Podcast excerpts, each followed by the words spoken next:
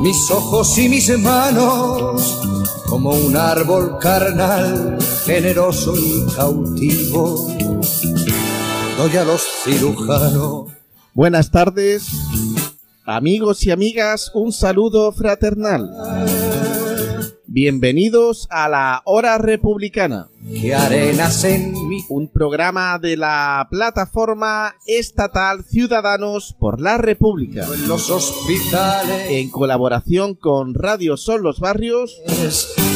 Y retransmitido por Radio Rebelde Republicana. Actualidad Republicana. Noticias internacionales. Miles de suecos protestan contra membresía de su gobierno en OTAN. Miles de los indignados suecos protestaron en 17 ciudades de todo el país el sábado en rechazo a las políticas del gobierno sueco respecto a sus esfuerzos para convertirse en miembro de la OTAN. Solo en la ciudad de Gotemburgo, situada en la costa oeste de Suecia, la policía estimó una acumulación de más de 2.500 eh, personas quienes portaban carteles y pancartas con mensajes como no a la OTAN y Stop Aurora 23 en referencia a los ejercicios militares en curso con la participación de países del bloque militar. Dinamarca retira sus tropas de coalición de Estados Unidos en Irak y Siria. Según informó el sábado el Ministerio danés de Defensa mediante un comunicado, el país europeo decidió retirar a sus especialistas militares que participaron en la coalición liderada por Estados Unidos sobre pretexto de luchar contra el grupo terrorista Daesh en Irak y Siria. Y Josep Borrell ha revelado algunas cifras de la ayuda de la Unión Europea a Ucrania. El alto representante del Grupo para Asuntos Exteriores y Política de Seguridad de la Unión Europea expresó que esta siniestra institución ha suministrado municiones y misiles a Ucrania por un importe de 600 millones de euros. También reveló que la Unión Europea ha entrenado ya a más de 16.000 soldados del país gobernado por el Ejecutivo neonazi presidido por Zelensky. Por otra parte, Borrell aseguró eh, que continúa el trabajo con sus socios para la adquisición de manera conjunta de material bélico. Desde el 9 de febrero, dijo el también militante del PSOE que entregaron más del 66% de los primeros eh, mil millones de euros prometidos.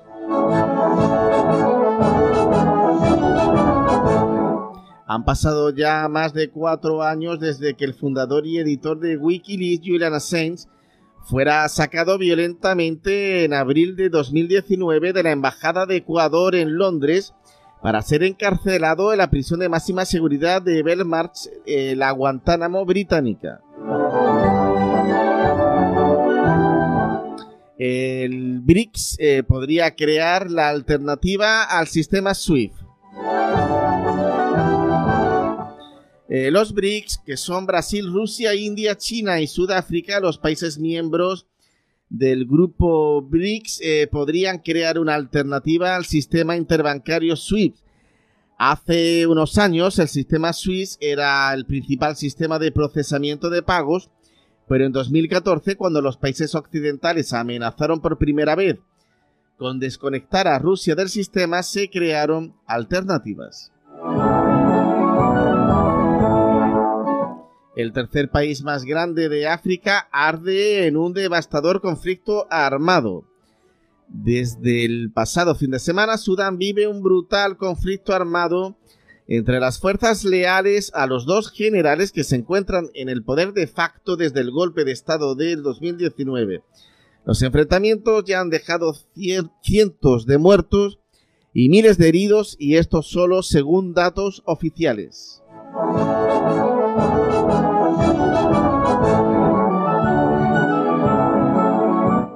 Denuncian más de 400 muertes o desapariciones en Haití la Red Nacional de Defensa de Derechos Humanos de Haití denunció el lunes que más de 400 personas han muerto o desaparecido los últimos seis meses producto de la violencia desencadenada en el país caribeño.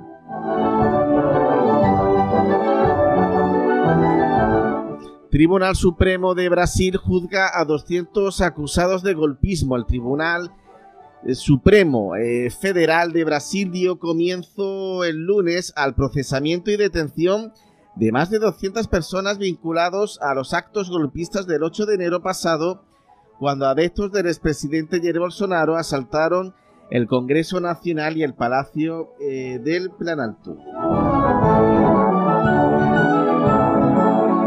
En Reino Unido la pobreza se extiende. Se entregaron 3 millones de paquetes de comida, 3 millones de paquetes de alimentos. Se entregaron el año pasado en Gran Bretaña más de un millón de ellos a niños en la quinta economía más rica del planeta Tierra. La Organización Benéfica de Alimentos Trussell Trust dice que contribuyeron un 37% más de paquetes de alimentos en 2020 22-23 que el año anterior, lo que llevó el total a la asombrosa cifra de 2.986.203, más del doble que hace cinco años.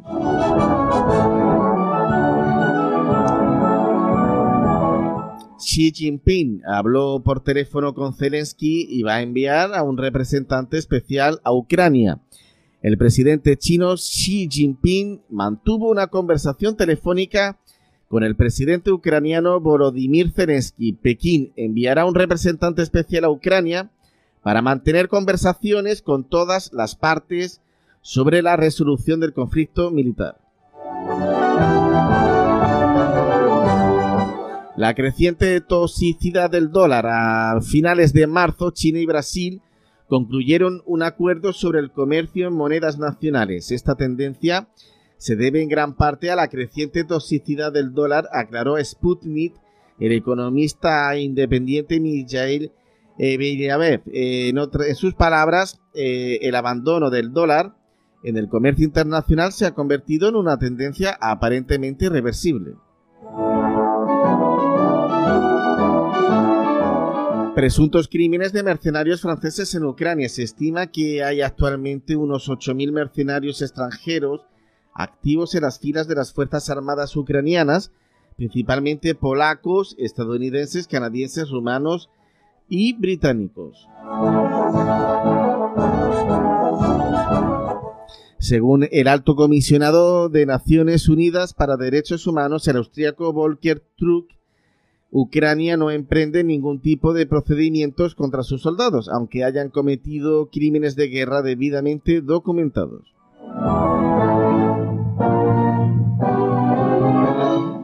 Unión Africana solicita ayuda humanitaria para civiles de Sudán. El presidente de la Unión Africana, Moussa Faki Mahamat, realizó el viernes un llamado a los vecinos de Sudán y a la comunidad internacional para que extiendan rápidamente el apoyo humanitario a las personas que huyen del conflicto en ese país.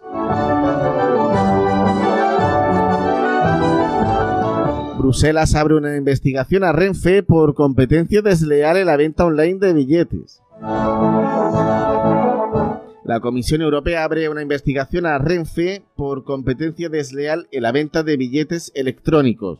Bruselas sospecha que la compañía pública ha abusado de su posición dominante en el mercado al negarse a proporcionar su contenido y datos en tiempo real a otras plataformas de venta como páginas web o agencias de viajes online.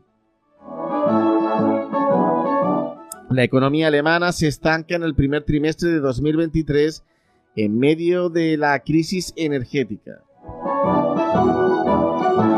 Noruega prohíbe importación de productos de asentamientos israelíes.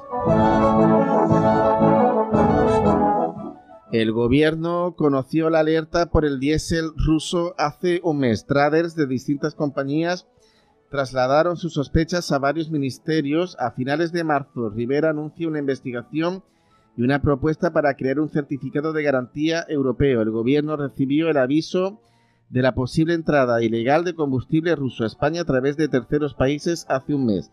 Según ha podido saber el mundo, la alerta sobre los eh, cargamentos sospechosos llegó a varios departamentos ministeriales a finales del mes de marzo. Sin embargo, El Ejecutivo ha reaccionado ante estas supuestas irregularidades después de que este periódico revelara eh, ayer, refiriéndose al viernes 28 de abril, eh, las anomalías en el flujo de importaciones de diésel desde Marruecos. El pasado mes de marzo, unas semanas después de que la Unión Europea y Estados Unidos prohibieran las importaciones de diésel ruso, traders de distintas compañías que operan en el mercado español empezaron a sospechar de la posible presencia de gasóleo de Moscú en barcos procedentes de otros países.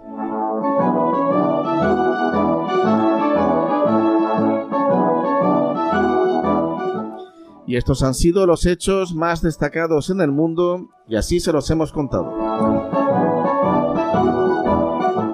Y como todos los miércoles, se encuentra con nosotros Juan Ramón Gómez de la plataforma Ciudadanos por la República en el campo de Gibraltar. Buenas tardes, Salud y República. Buenas tardes a todos, Salud y República. Y un servidor, César Alfonso Viñas, de la plataforma Cádiz por la República. Y antes de dar comienzo al análisis eh, político y económico, tanto estatal como internacional, Vamos a comenzar eh, con la música. Eh, hemos traído un cover del grupo Queen. Se trata de la canción Another One Bites the Dots, otro que muerde el polvo, un tema que eh, salió en el año 1981 en el disco The Game, el juego. Y esta canción llegó a ser número uno en Estados Unidos, catalogándose esta canción, confundiéndose con una canción de música negra, canción muy utilizada en combates de boxeo, de tal manera que mm, Sylvester Stallone eh, para Rocky 3 quiso comprar los derechos de autor de esta canción para utilizarla en la película, eh, finalmente no pudo. Y bueno, pues se trataría de uno de los principales éxitos de la banda de Queen.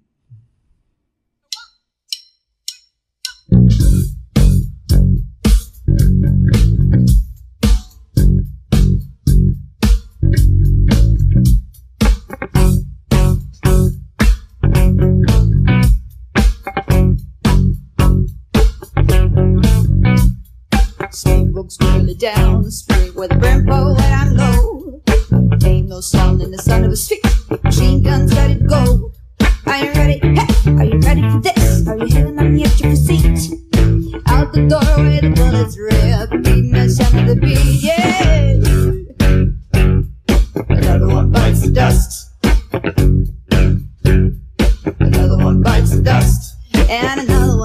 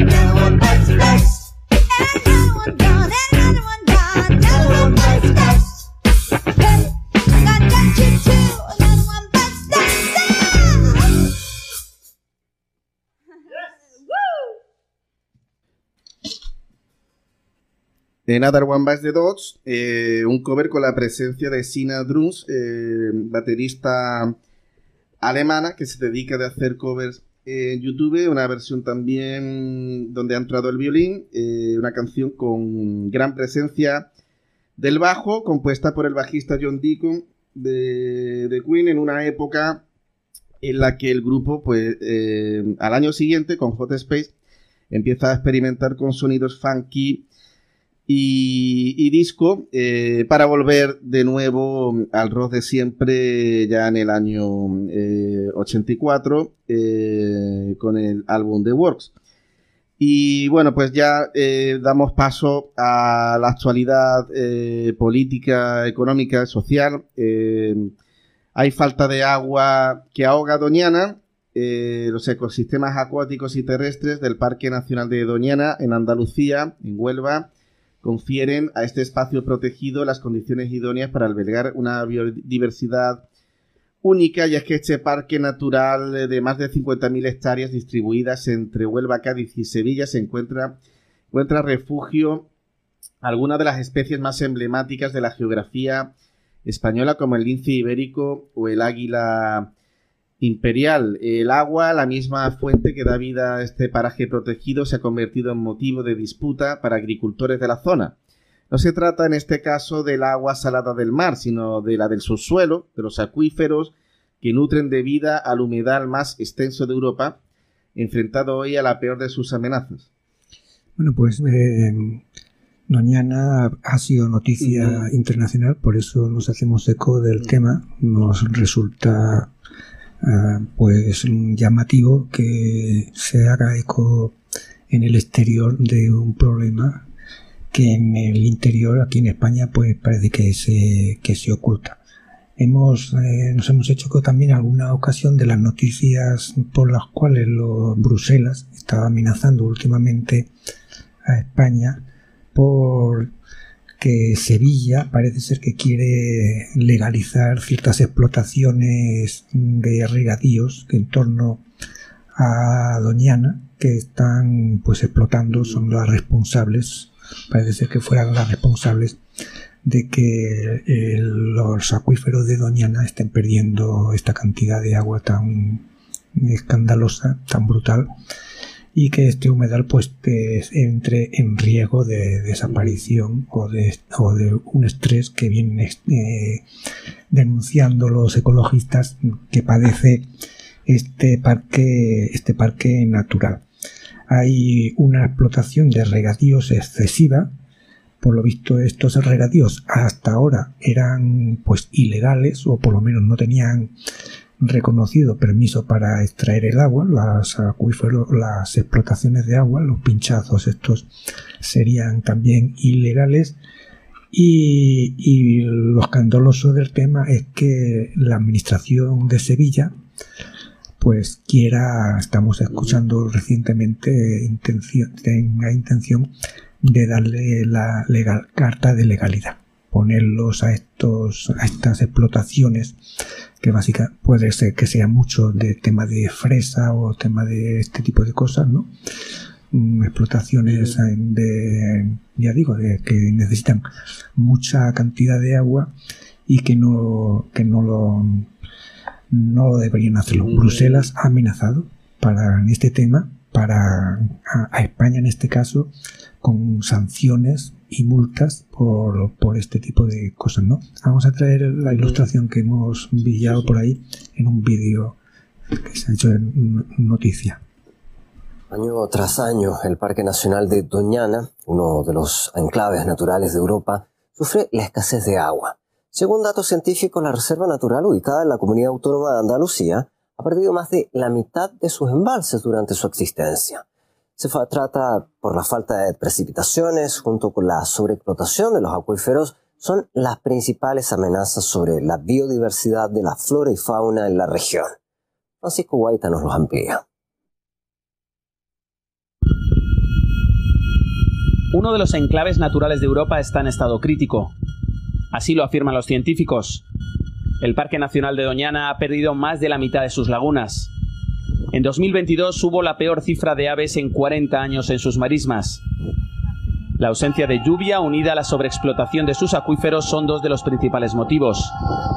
En 10 años, de acuerdo a distintas organizaciones medioambientales, hay más de 1.600 hectáreas de cultivos que se levantan en suelos que no son regables.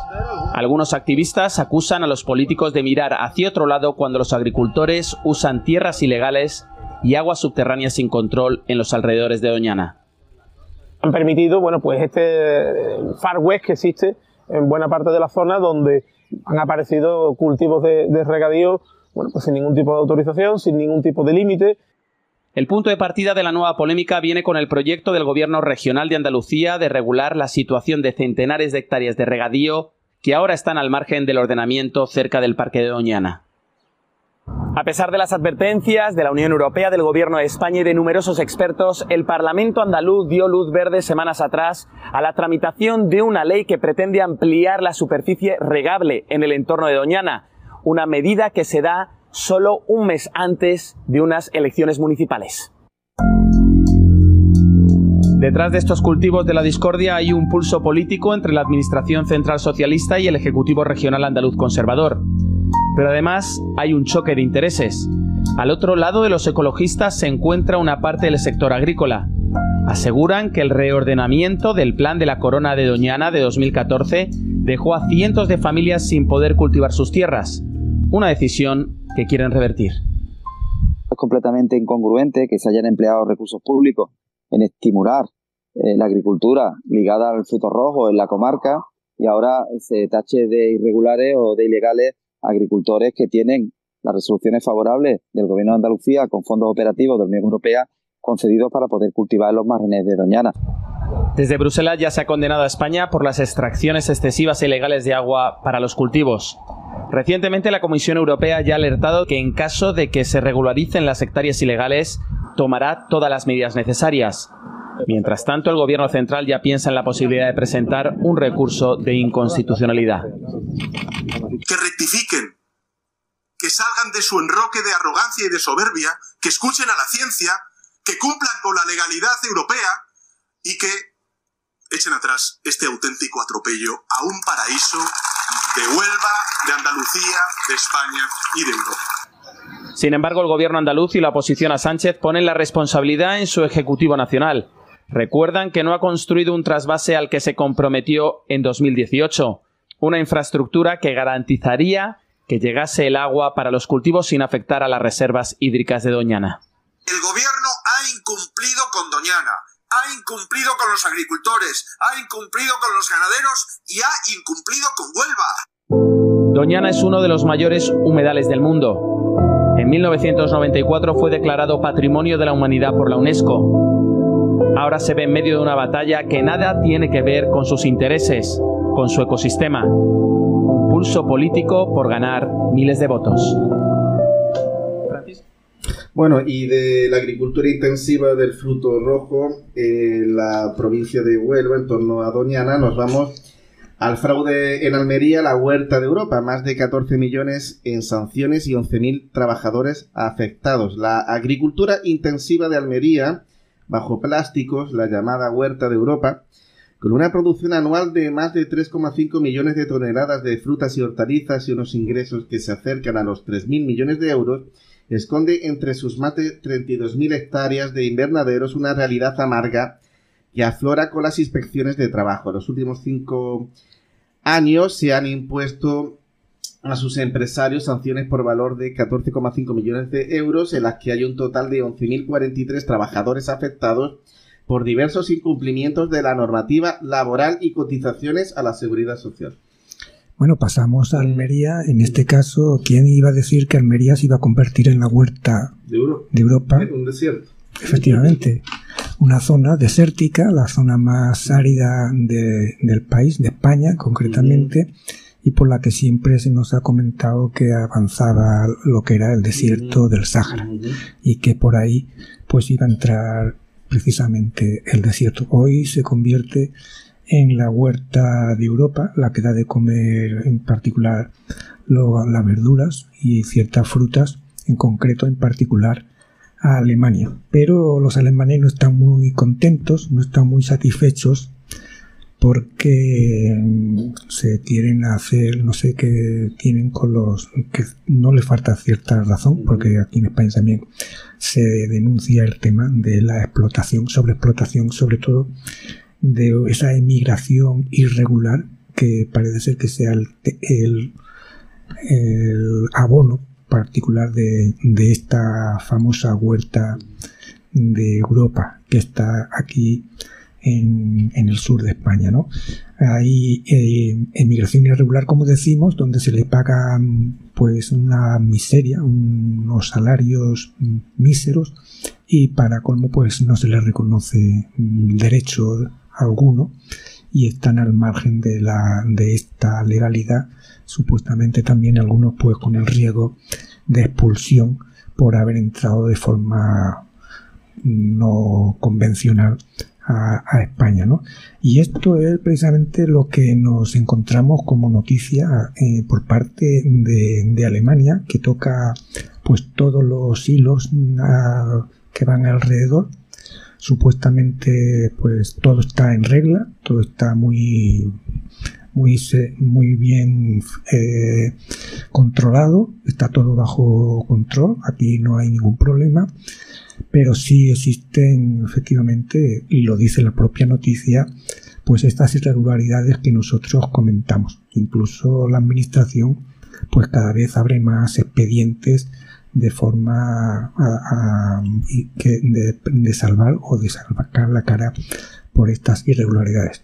Una solución, como vienen denunciando por parte de los derechos humanos, las asociaciones y en particular la Asociación de Andalucía, pues es la regularización de todas estas personas que están haciendo un trabajo o cualquier trabajo en el país y que, y que salgan de, de esa zona gris, de esa zona oculta de la, de la legalidad en España. Están trabajando, tienen derecho a que se les pague correctamente, así se supone que lo, lo recogen las normativas y los derechos internacionales y esto en el, en el famoso jardín europeo pues parece ser que no se cumple y más concretamente en nuestro propio vecindario. ¿no?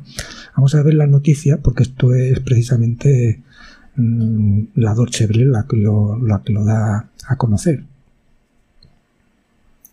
Y vamos ahora a Almería para conocer las condiciones de trabajo y producción en estos invernaderos que alimentan Europa. Estas personas trabajan en la cosecha en Almería y viven bajo precarias condiciones. Son inmigrantes que en realidad no tienen permitido trabajar porque no viven de forma legal en España. Muchos de ellos sufren explotación. Por ocho horas de trabajo te dan 40 euros, 40 euros por ocho horas. La mayoría de los aproximadamente 70.000 trabajadores del sector sí viven y trabajan adecuadamente. Como aquí en este invernadero donde nos reunimos con el responsable de la Asociación de Productores Coetspal. La mala imagen que tiene Almería, provocada por la inacción de los políticos, es conocida fuera de Almería, pero no dentro. Los votantes de Almería excepción hecha de las personas que sí sufrimos esto a diario y que tenemos que, que los votantes de Almería lo desconocen porque los medios de comunicación no lo transmiten. Pero las autoridades no se han quedado de brazos cruzados. La Oficina de Inspección del Trabajo tiene al sector de la agricultura en la mira. Hemos pasado en 2018 de mil y pico actuaciones a dos mil y pico eh, expedientes en, eh, en, general en el sector agrario en Almería. La ley alemana de debida diligencia de la cadena de suministro debería garantizar que en las grandes cadenas de comercio se respeten las normas medioambientales y condiciones dignas para los trabajadores en terreno. Pero ni las empresas ni la oficina responsable del control de las exportaciones aceptaron una entrevista. La mayoría de los productores de frutas y hortalizas de Almería no han oído hablar de esta ley. No obstante, no es algo que les preocupe. El sector está más que controlado. No tenemos ningún, eh, miedo de que haya una ley alemana que quiera controlar un poquito. Las condiciones en Almería eh, son buenas, la experiencia lo dice. Sin embargo, el pequeño sindicato agrícola SAT ha mostrado una y otra vez que hay excepciones. En esta ocasión le exigieron a los encargados de una plantación de pimientos respetar los derechos laborales. Aquí muchos dudan que una ley alemana pueda mejorar las condiciones de los trabajadores. Bueno, vamos a hacer un breve descanso con la música de Iron Maiden. Eh, se trata de un cover andino del tema Fear de Dar, Miedo a la Oscuridad.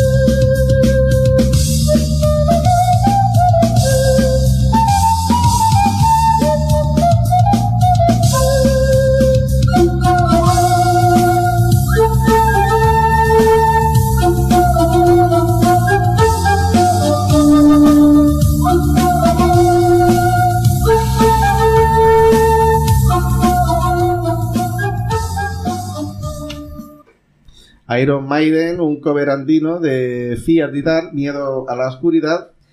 Y nos vamos con el próximo eh, tema eh, que la publicado el confidencial.com. el Deutsche Bank eh, ficha a Zapatero para convencer a Moncloa y tomar el control de Celsa.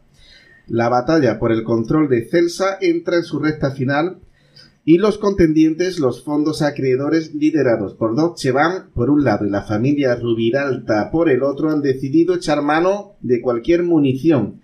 A la espera de la decisión del juez sobre el plan de reestructuración por el que los fondos tenedores de la deuda de más de 3.000 millones se quedarían con el 100% del capital de la empresa fundada por la familia catalana, el Deutsche Bank ha fichado a José Luis Rodríguez Zapatero como asesor para conseguir que el gobierno de Pedro Sánchez autorice una operación sobre la que tiene capacidad de veto por la ley de Antíopas.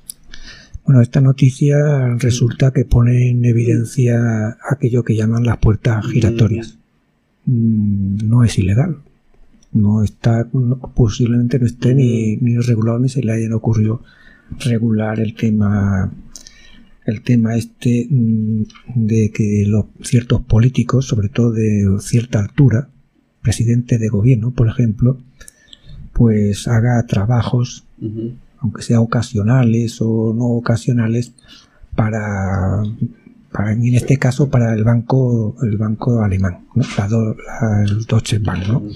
Resulta escandaloso y es vergonzoso que esto suceda para mediar en el caso de, en este caso, que una empresa mm, española que tiene problemas económicos pues caiga eh, bajo control extranjero, ¿no? aunque sea en este caso europeo. Hay una ley antiopas, como, como se ha comentado, que se sacó en este, eh, con la intención de impedir pues que se hagan parece que China en este caso se hiciese eh, comprase algunas empresas en, por, por, aquí en Europa en concreto. Todo creo que viene de Bruselas. España la, ha cumplimentado de algún modo y la Dolce, el Deutsche Bank pues tiene interés y ha echado mano del señor Zapatero. Eh, resulta escandaloso y, bueno, y más en el tema, en un tema pues electorero en el que estamos metidos hasta el cuello y todo el mundo pues saca taja. Nosotros mm, le tenemos que dar la razón, hemos traído pues una ilustración de lo que de lo escandaloso que resulta y de esto debería hacerse pues pues algún modo una regulación impedir que esto suceda. Mm, ya sabemos y ha sido también noticia, esto todo lo hemos sabido a agua pasada que el señor en mérito pues se ha dedicado a lo mismo incluso siendo jefe del Estado que ya es todavía mucho más grave y mucho más mm, vergonzoso y escandaloso. Que un jefe de Estado en funciones haga, negocios y que se dedique a cobrar comisiones de empresas, mm, sea lo que sea. Un jefe de Estado en funciones. Porque ya sí es escandaloso que un señor que haya sido presidente del gobierno el ministro, en este caso, señor Zapatero, eh, deje las funciones y se dedique también a los mismos temas, ¿no? Vamos a ilustrarlo esto con las opiniones de los que hemos traído en otras ocasiones los negocios TV, que son, pues, eh, se dedican a los temas de las inversiones y, en esto, pues, de algún modo, no le falta mucho de razón, ¿no? Fíjense la noticia de Agustín Marcos esta mañana en exclusiva en el Confidencial. Deutsche Bank ficha a José Luis Rodríguez Zapatero, expresidente español, para convencer a Moncloa, Pedro Sánchez, su sucesor socialista al frente del gobierno en España, y tomar el control de CEPSA. Los fondos acreedores estarían contratando los servicios del expresidente socialista para convencer al gobierno socialista de Pedro Sánchez de la propuesta de sacar a la empresa del impago. Detrás está la batalla por el control de CEPSA, de CELSA, de CELSA, que está en su recta final y donde Los acreedores, liderados por eh, Deutsche Bank, por la familia Rubilalta por el otro lado, han decidido echar mano de cualquier munición, dice Agustín Marco. Ojo, porque lo hacen, han contratado los servicios del que fuera el presidente de España entre 2004 y 2011 a través de una consultora externa de CREAP, que en los últimos años se ha dedicado a incorporar altos cargos políticos para ejercer de lobistas. Agustín Marco dice hoy en el Confidencial, Deutsche Bank ficha a Zapatero para convencer a Moncloa, a Pedro Sánchez, del control del CEPSA, de CELSA. Ellos se lo guisan y ellos se lo comen. Y los demás mirando cómo se forran por el camino. Claro. Dice, es que gana poco de presidente. No, es que luego eres lobista para convencer al presidente. Vaya tela. 8 y 29 de la mañana, esa es la fotografía de cinismo, esa, eh, el expresidente socialista convence al presidente socialista. Vamos a ver si llegan a un acuerdo. Ah, pero, ¿qué más tienen que hacer? A los ojos de todo el mundo. ¿O qué pasa? Que a Zapatero no le pagan, lo hace por filantropía, modelo Bill Gates o cómo. 8 y 30 de la mañana, ojo a la noticia de Agustín Marco. Bueno, pues eh, cambiando de tema, eh, Europa eh, apoya el esfuerzo de inmigración en Colombia con el envío total de 68 millones de euros. Comparece Josep Borrell, alto representante de la Unión para Asuntos Exteriores y Política de Seguridad en Bogotá, y Borrell ha mostrado el apoyo de la Unión Europea a Colombia y ha anunciado un aumento en el presupuesto que les brinda. Hemos apoyado a Colombia con 58 millones de euros para el proceso de regularización, educación, salud, ha señalado Borrell. Hoy quiero anunciar que este presupuesto se ha aumentado con otros 10 millones. Hace falta más esfuerzos para apoyar a los inmigrantes de la vulnerabilidad que sufren. Además ha hablado sobre otros problemas que también afectan a los europeos. Aquí hay problemas que nos afectan también a nosotros, como la deforestación. Bueno, este señor Borrell mm, se ha presentado, mm, suponemos que invitado, eso sí, estaba allí en Colombia, en la mesa por la paz y la concordia con, en Venezuela, en este caso. El señor presidente de, Colombia ha, ha, hecho los esfuerzos, ha hecho esfuerzos para acercar las posturas de la oposición venezolana con el gobierno. Eh, aquí hay mucho que rascar porque allí ha estado el señor Guaidó, que ha querido levantar polvo y hacer ruido. Eh, se ha, ha, cruzado la frontera de Venezuela con Colombia de manera ilegal y irregularmente. Los colombianos pues mm, se lo han tolerado de alguna manera. Y según los colombianos también, pues el señor Guaidó salió protegido por los americanos. En todo momento, dicen, decían los voceros de Colombia, el señor Guaidó iba acompañado y protegido por los americanos, de modo que le dieron la ocasión y lo embarcaron en un vuelo comercial y mandaron, por lo visto, a, a Florida con, con sus allegados, que no han salido, no, no se sabe quiénes son, ni quién, ni, ni, se les ha puesto en la foto, ni se les ha visto la cara. Esto lo, han dicho alguna algún eh, vocero de colombiano lo que estaba sucediendo. Pero ahí estaba el señor Borrell y a nosotros en este caso nos llama la atención las palabras que ha vertido ahí. Europa que está como está, en la calle, de, de cabo a rabo, de, por ejemplo, que vamos a decir, de Francia, de Bélgica, de Alemania, no ya Inglaterra, que están pues exigiendo una subida salarial por el disparatado aumento de la inflación que Occidente está padeciendo como consecuencia X, pero el señor Borrell llega allí con una lluvia de millones para todo el mundo. A sobra dinero. Nos vamos a dar para todo el mundo.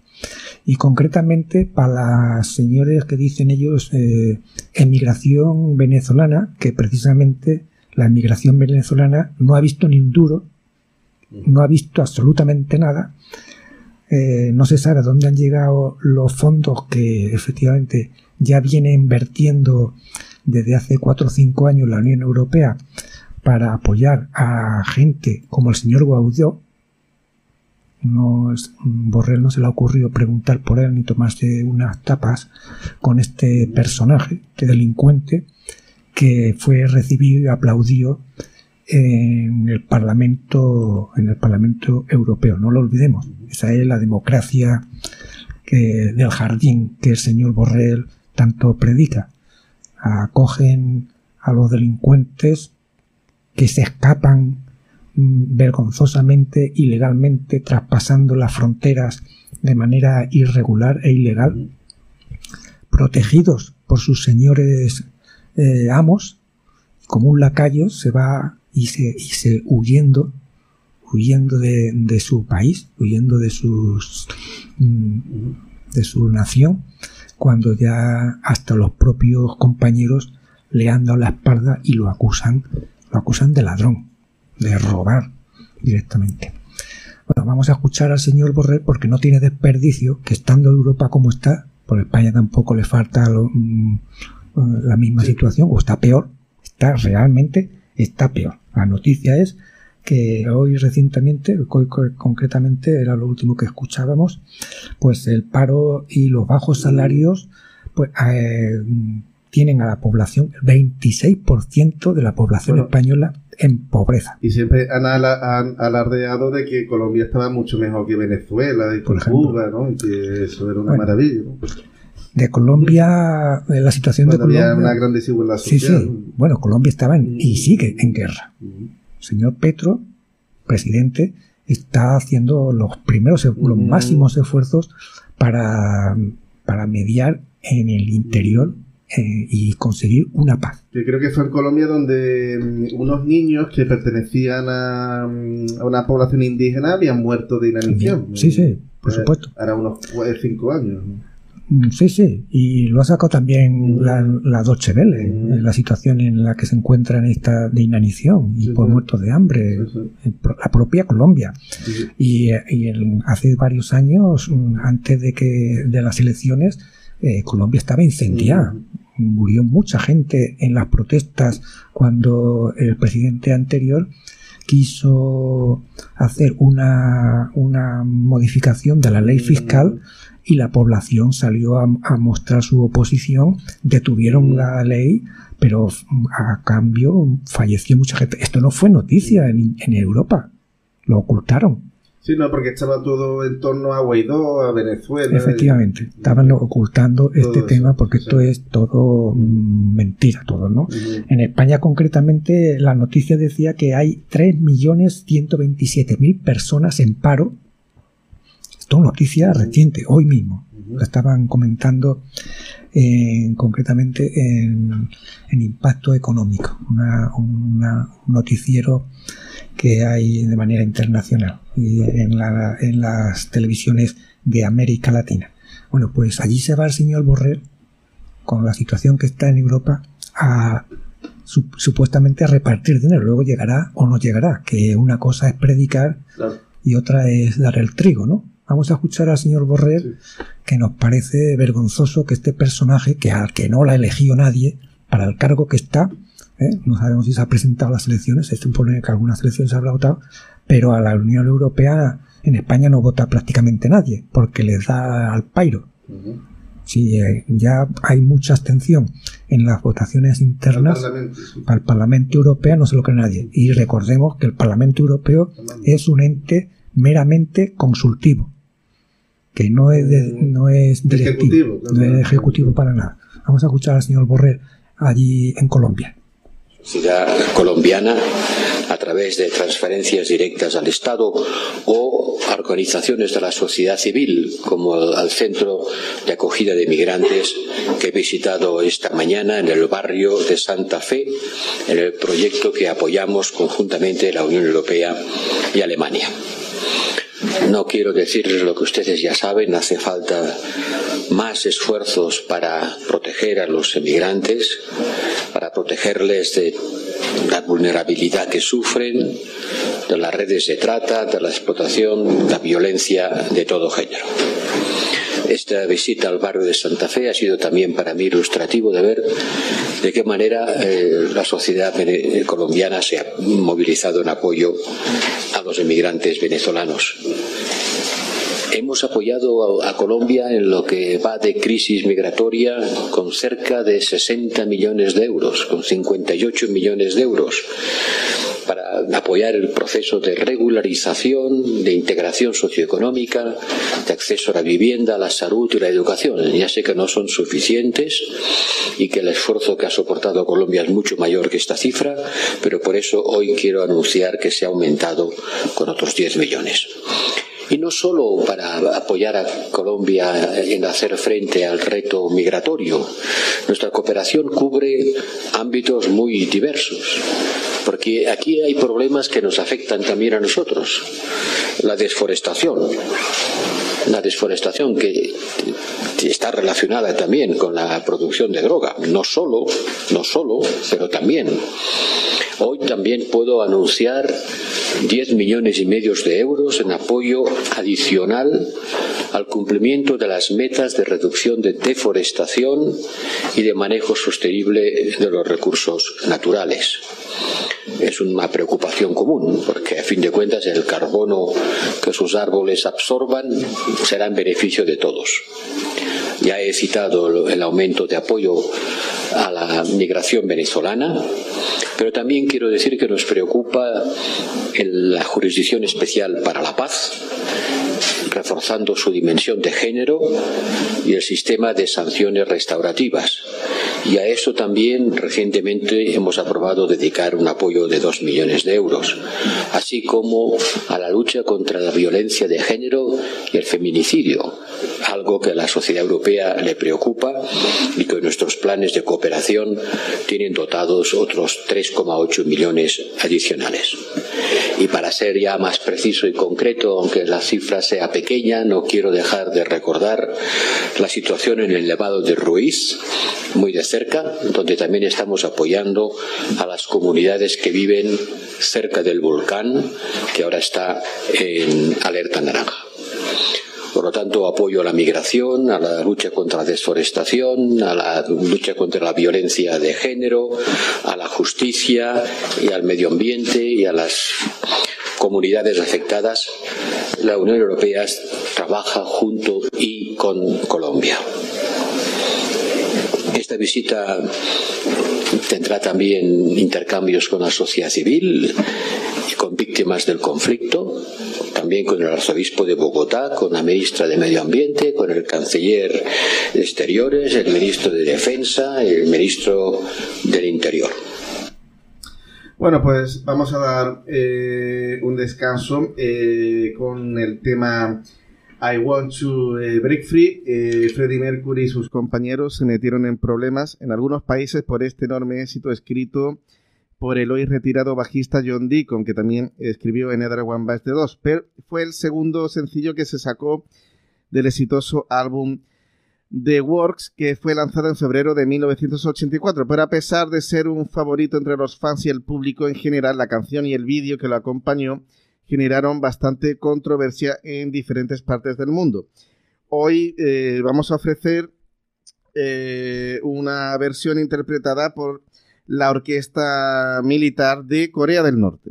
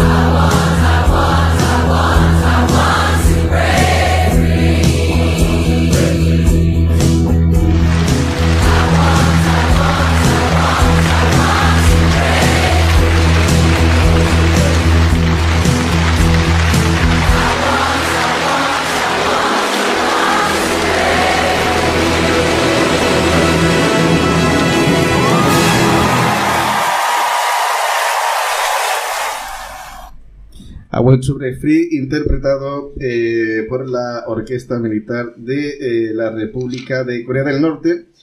Y damos paso ya mm, eh, al último tema, que es el nuevo banco que han creado el grupo de países emergentes BRICS.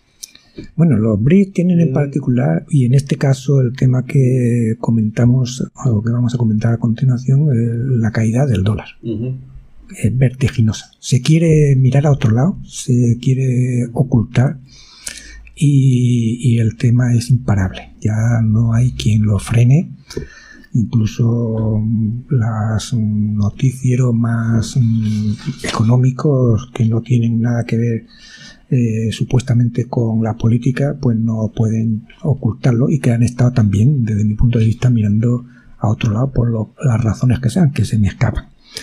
Lo cierto es que el dólar mm, pues tiene unos problemas muy, muy, muy sangrantes.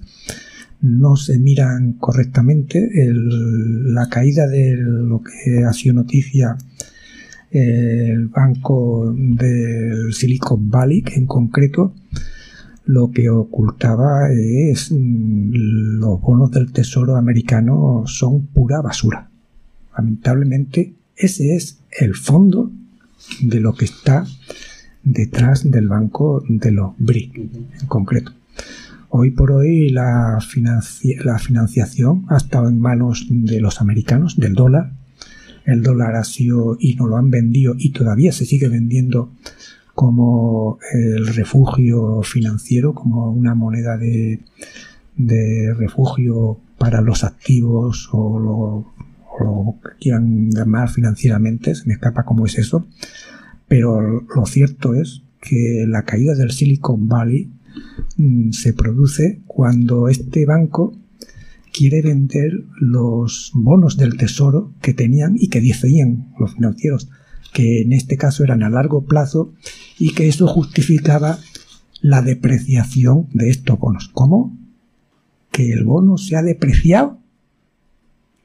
¿El bono del Tesoro americano se ha depreciado un 90%? ¿Quién va a querer eso? ¿Ese es el refugio del dinero? ¿Los bonos del Tesoro americano para cuando uno vaya a venderlos se encuentre que han perdido el 90% del valor. Ese es lo que está detrás del Silicon Valley y del Republican Bank, que ha perdido el 90% de sus depósitos. Y que lo han querido levantar los bancos.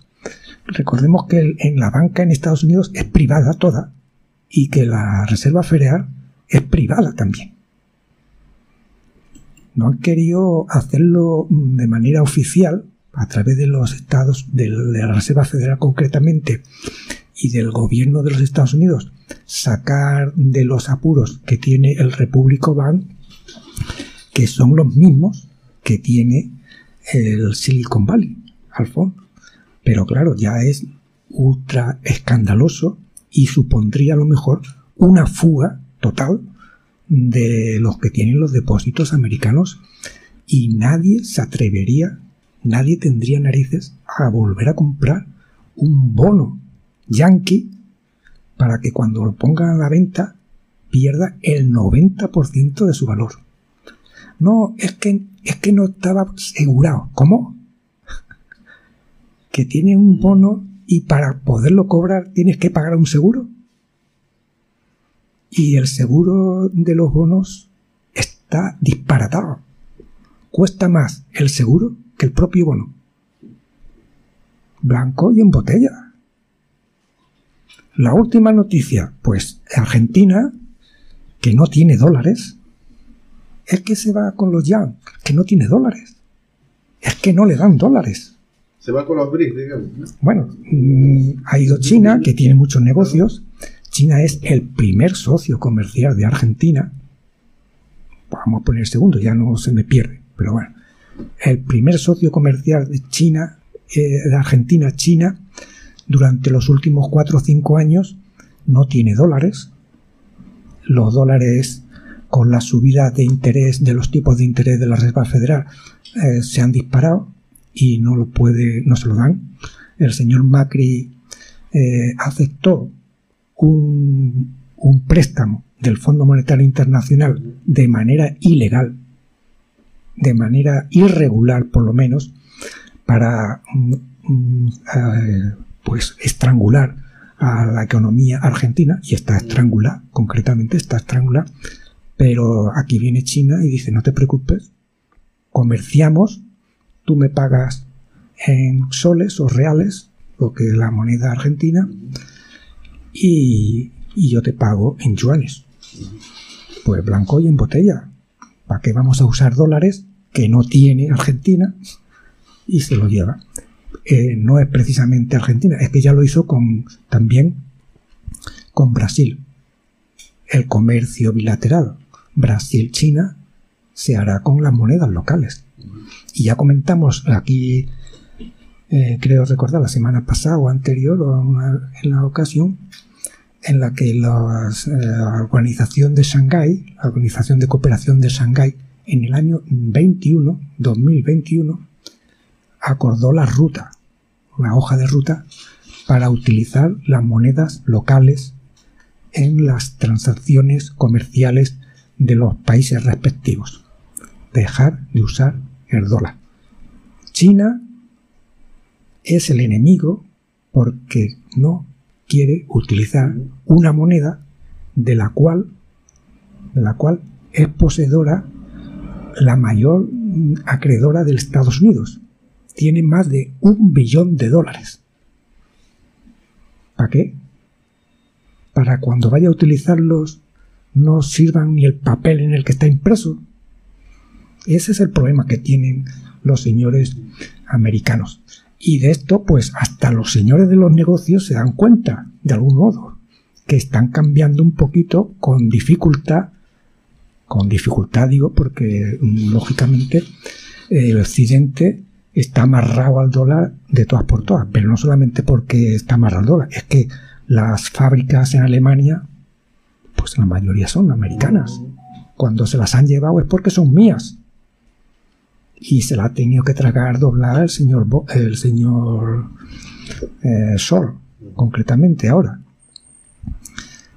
mm, se le ha ocurrido al señor Sol decir señores sacan cojan ustedes sus señores militares y váyanse a su sitio o como hizo el de Perú creo recordar que dijo sí vamos a tener una base militar aquí sí sí nosotros cuántas vamos a poner en Estados Unidos a ninguna pues entonces si ustedes no quieren ni bases militares en su país, váyanse a su país, que aquí tampoco queremos bases militares extranjeras.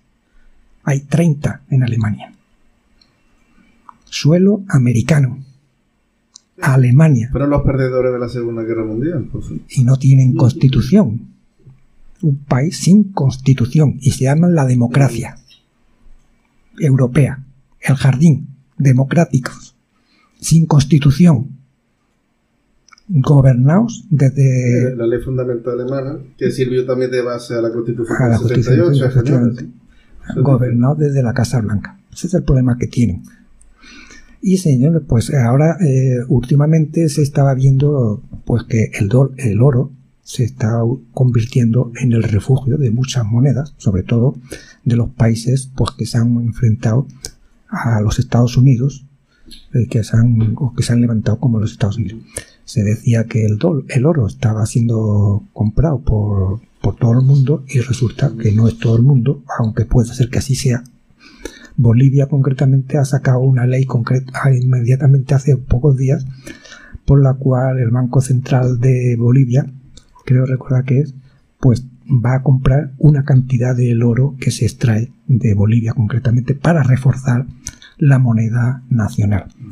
Y nos centramos también por los negocios pues que son China, Brasil y Rusia los que están impulsando la compra de oro a nivel mundial con un 30% de la cantidad de oro que se vende en el mercado mundial lo adquieren pues estos eh, países que son del BRIC y con la intención por supuesto de respaldar lo que ya es una realidad es que ya es una realidad el Banco del BRIC y que la presidenta pues es Dina eh, de Brasil. Sí, Rousseff.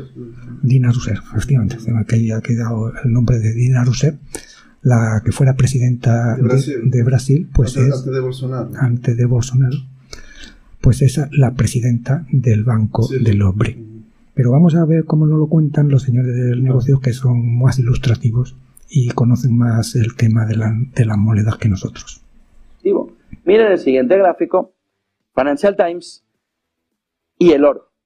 Un artículo espectacular de Ruchir Sharma en el que pone encima de la mesa lo que está sucediendo alrededor del oro y de los bancos centrales. Dos párrafos le destaco. La creciente demanda de oro no está liderada por los sospechosos habituales, dice Ruchir Sharma en Financial Times. Los bancos centrales están comprando más toneladas de oro ahora que en cualquier otro momento desde que los datos comienzan en 1950 y actualmente representan un récord del 33% de toda la demanda global mensual de oro. Mire más cerca a los compradores de Banco Central, de qué bancos centrales, y nueve de los diez principales están en el mundo en desarrollo, incluidos Rusia, India y China. No es coincidencia que estos tres países, Rusia, India y China, como les venimos diciendo hasta la extenuación, cuando los británicos nos decían, Rishi Sunak, no habrá problema en un acuerdo bilateral, que todavía no está cerrado, no habrá problema. India está de nuestro lado, vale, sí, sí. Compramos pulpo, pero no va a venir como animal de compañía. Rusia, India y China, dice Rishi Sharma, no es coincidencia que estos tres países estén en conversaciones con Brasil y Sudáfrica sobre qué. ¿Qué quieren hacer con tanto oro? ¿Qué quieren hacer esos tres bancos centrales con tanto oro que están comprando? La creación de una nueva moneda para desafiar al dólar. Financial Times, City, London, mirándole y diciéndole al mundo, pero no lo estás viendo, que se están inflando a oro porque te quieren desdolarizar. Su objetivo inmediato, comerciar entre sí directamente en su propia moneda. Algo que China ya está empezando a hacer y no solo con uno, tiene un ramillete ya tremendo. Pero ¿qué quieren hacer? Una economía en paralelo. Pero, ¿qué nos está dando cuenta el G7? Del que hablaremos si quieren ahora. El cinismo. ¿Qué nos está dando cuenta el G7 de que le están metiendo en un entorno de guerra fría en el que no va a ser como el anterior? Es que ahora ellos tienen en su mano las materias primas para salir victoriosos en ese entorno de guerra fría. Ahora vemos el gráfico de Financial Times, pero antes, ¿por qué les decía el G7? Llega ayer el G7 y dice, más sanciones, el fin de semana, perdón, más sanciones. ¿Qué dijo ayer Europa? Que no. ¿Perdón? ¿Repite? Que, ahora no quiere más sanciones, ¿no? ¿Por qué? Porque le está viendo la- la- las orejas al lobo. ¿En qué? En todo esto. Que al final Europa lo que se está es encogiendo, mirando que o vienen a defenderle en el sentido económico a Estados Unidos, que se aprovecha además de la fotografía, o qué más sanciones. ¿Que se pierde el uranio por el efecto boomerang de Putin? Miren el siguiente gráfico. Financial Times, en una información ayer espectacular, con datos de Metal Focus, señalándonos cómo los bancos centrales están en la mayor compra que se ha visto en el mayor impacto, mayor golpe, desde 1967.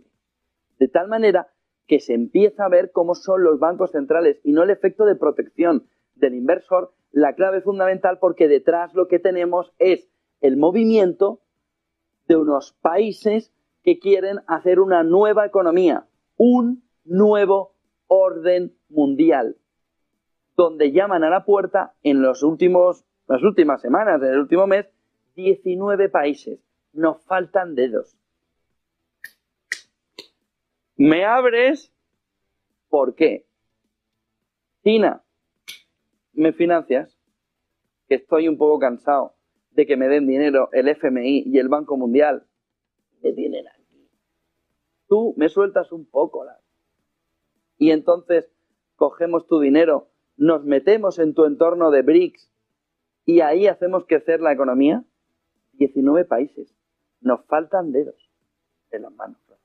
Nos faltan dedos para ver el camino que están tomando los BRICS de atención por parte de otros países que dicen yo me voy con ellos. ¿Por qué? Porque están generando un nuevo orden mundial económico sin que se dé cuenta Occidente que prefiere mirar a otro sitio. Miren el siguiente. Bueno, pues eh, como hemos visto, los países BRICS, eh, países emergentes, Brasil, Rusia, India, Sudáfrica, China proponen un nuevo sistema comercial para el oro. Según la agencia de noticias rusa TASS, los países BRICS, Brasil, Rusia, China, India, Sudáfrica están discutiendo la posibilidad de establecer un sistema único de comercio de oro según declaraciones del vicepresidente del primer Banco Central de Rusia, Sergei Sheshov. Bueno, pues estamos ya en la recta final del programa. Eh, vamos a terminar eh, con otro tema eh, de Queen. Se, trata de Fate It Alone. El pasado 12 de octubre de 2022, la cadena de la BBC Radio 2 reveló un tema inédito de 1988 de la banda británica Queen que grabaron con Freddie Mercury cuando todavía estaba vivo. Fate It Alone que así se llamaba la canción. Se grabó hace 34 años para el disco de 1989 de Miracle, que en su momento no se publicó y bueno, pues se ha publicado en una nueva reedición del 30 aniversario.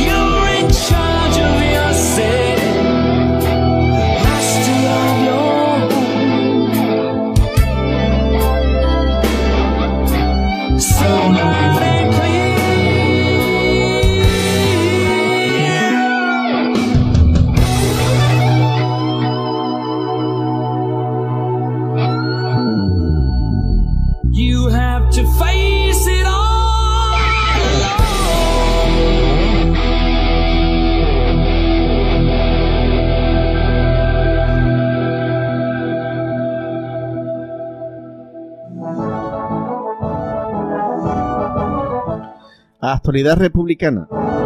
Noticias estatales. Marruecos vende diésel a España tras cargar millones de litros en Rusia. El pasado 5 de febrero, eh, la, la, Unión Europea y Estados Unidos prohibieron las importaciones de diésel ruso, un veto al que se unieron los países que han respaldado el régimen de sanciones contra el Kremlin. Entre ellos no estaba Marruecos, eh, un país que a finales de 2022 empezó a hacer acopio de gasóleo llegado desde Moscú. Adivinen qué empresa monta la Feria de Sevilla. La empresa Ferrovial es la encargada del montaje de la Feria de Sevilla. Se lleva 1,2 millones de euros cada año en la Feria de Abril. Se acaba de llevar eh, la empresa a Países Bajos para no pagar impuestos en España. La brecha salarial entre España y la eurozona crece. Los españoles cobran un 31% menos frente al 23% de 2008. Los trabajadores en España cobraron de media 17,5 euros bruto por hora trabajada en 2022. Para, la, para ganar lo mismo que en Bélgica, 33,4 euros, habría que trabajar dos horas más en nuestro país, el doble.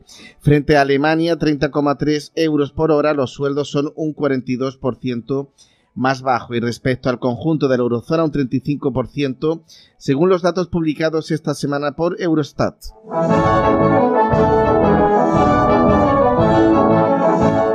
La presión fiscal subirá en 2024 y superará por primera vez el 40%. El, gobierno reconoce ante Bruselas que los ingresos marcarán un nuevo récord.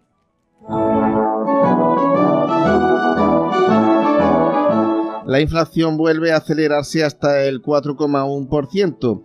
La subyacente, que no incluye alimentos frescos y energía, se modera del 7,5 al 6,6%.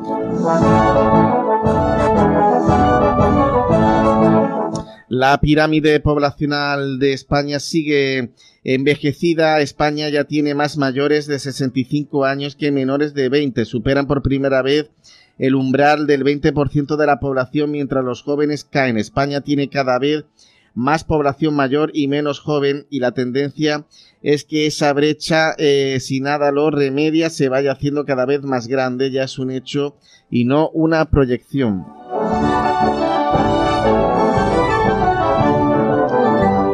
El cantante Bruce Springsteen nos arrancó su gira europea en el estadio Luis Companys de Barcelona con un concierto memorable en la que su voz caliente y dura fue acompañada por más de 60.000 personas.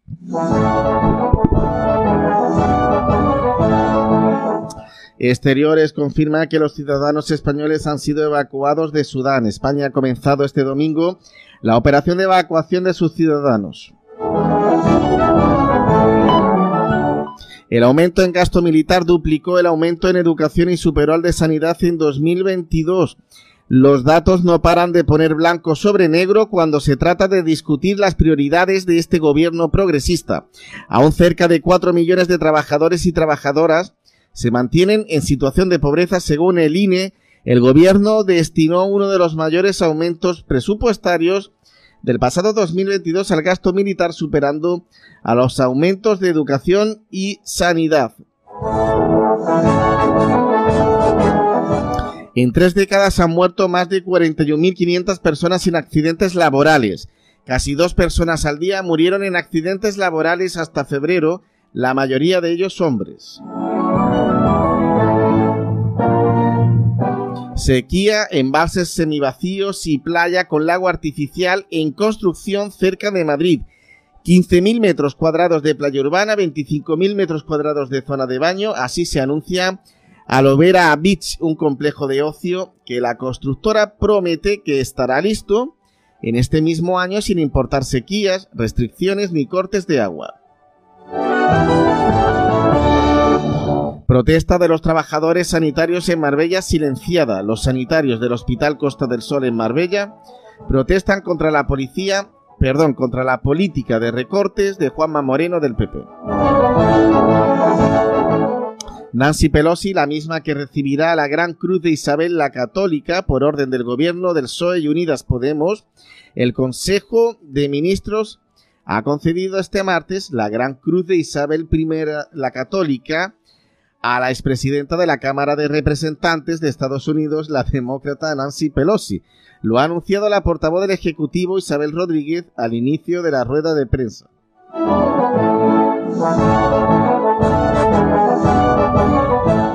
Denuncian en Bilbo que la ley de vivienda sigue siendo altamente nociva para el proletariado. El proletariado no sale ganando, pues eh, en lo esencial esta ley nada cambia. Los sindicatos de vivienda de los consejos socialistas de Euskal Herria lo han denunciado muy claramente, por eso la pasada tarde se han concentrado en la plaza circular de Bilbo.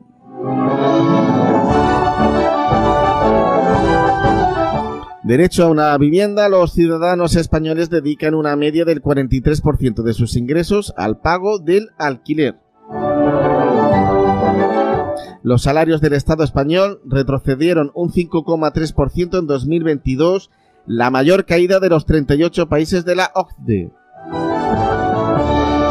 Concentración en Santander contra el envío bélico hacia Ucrania. El domingo 23 de abril, un grupo de personas se concentraron delante de las rejas que delimitan el recinto de Puerto de Santander para señalar que esas rejas están llenas de dolor y de sangre.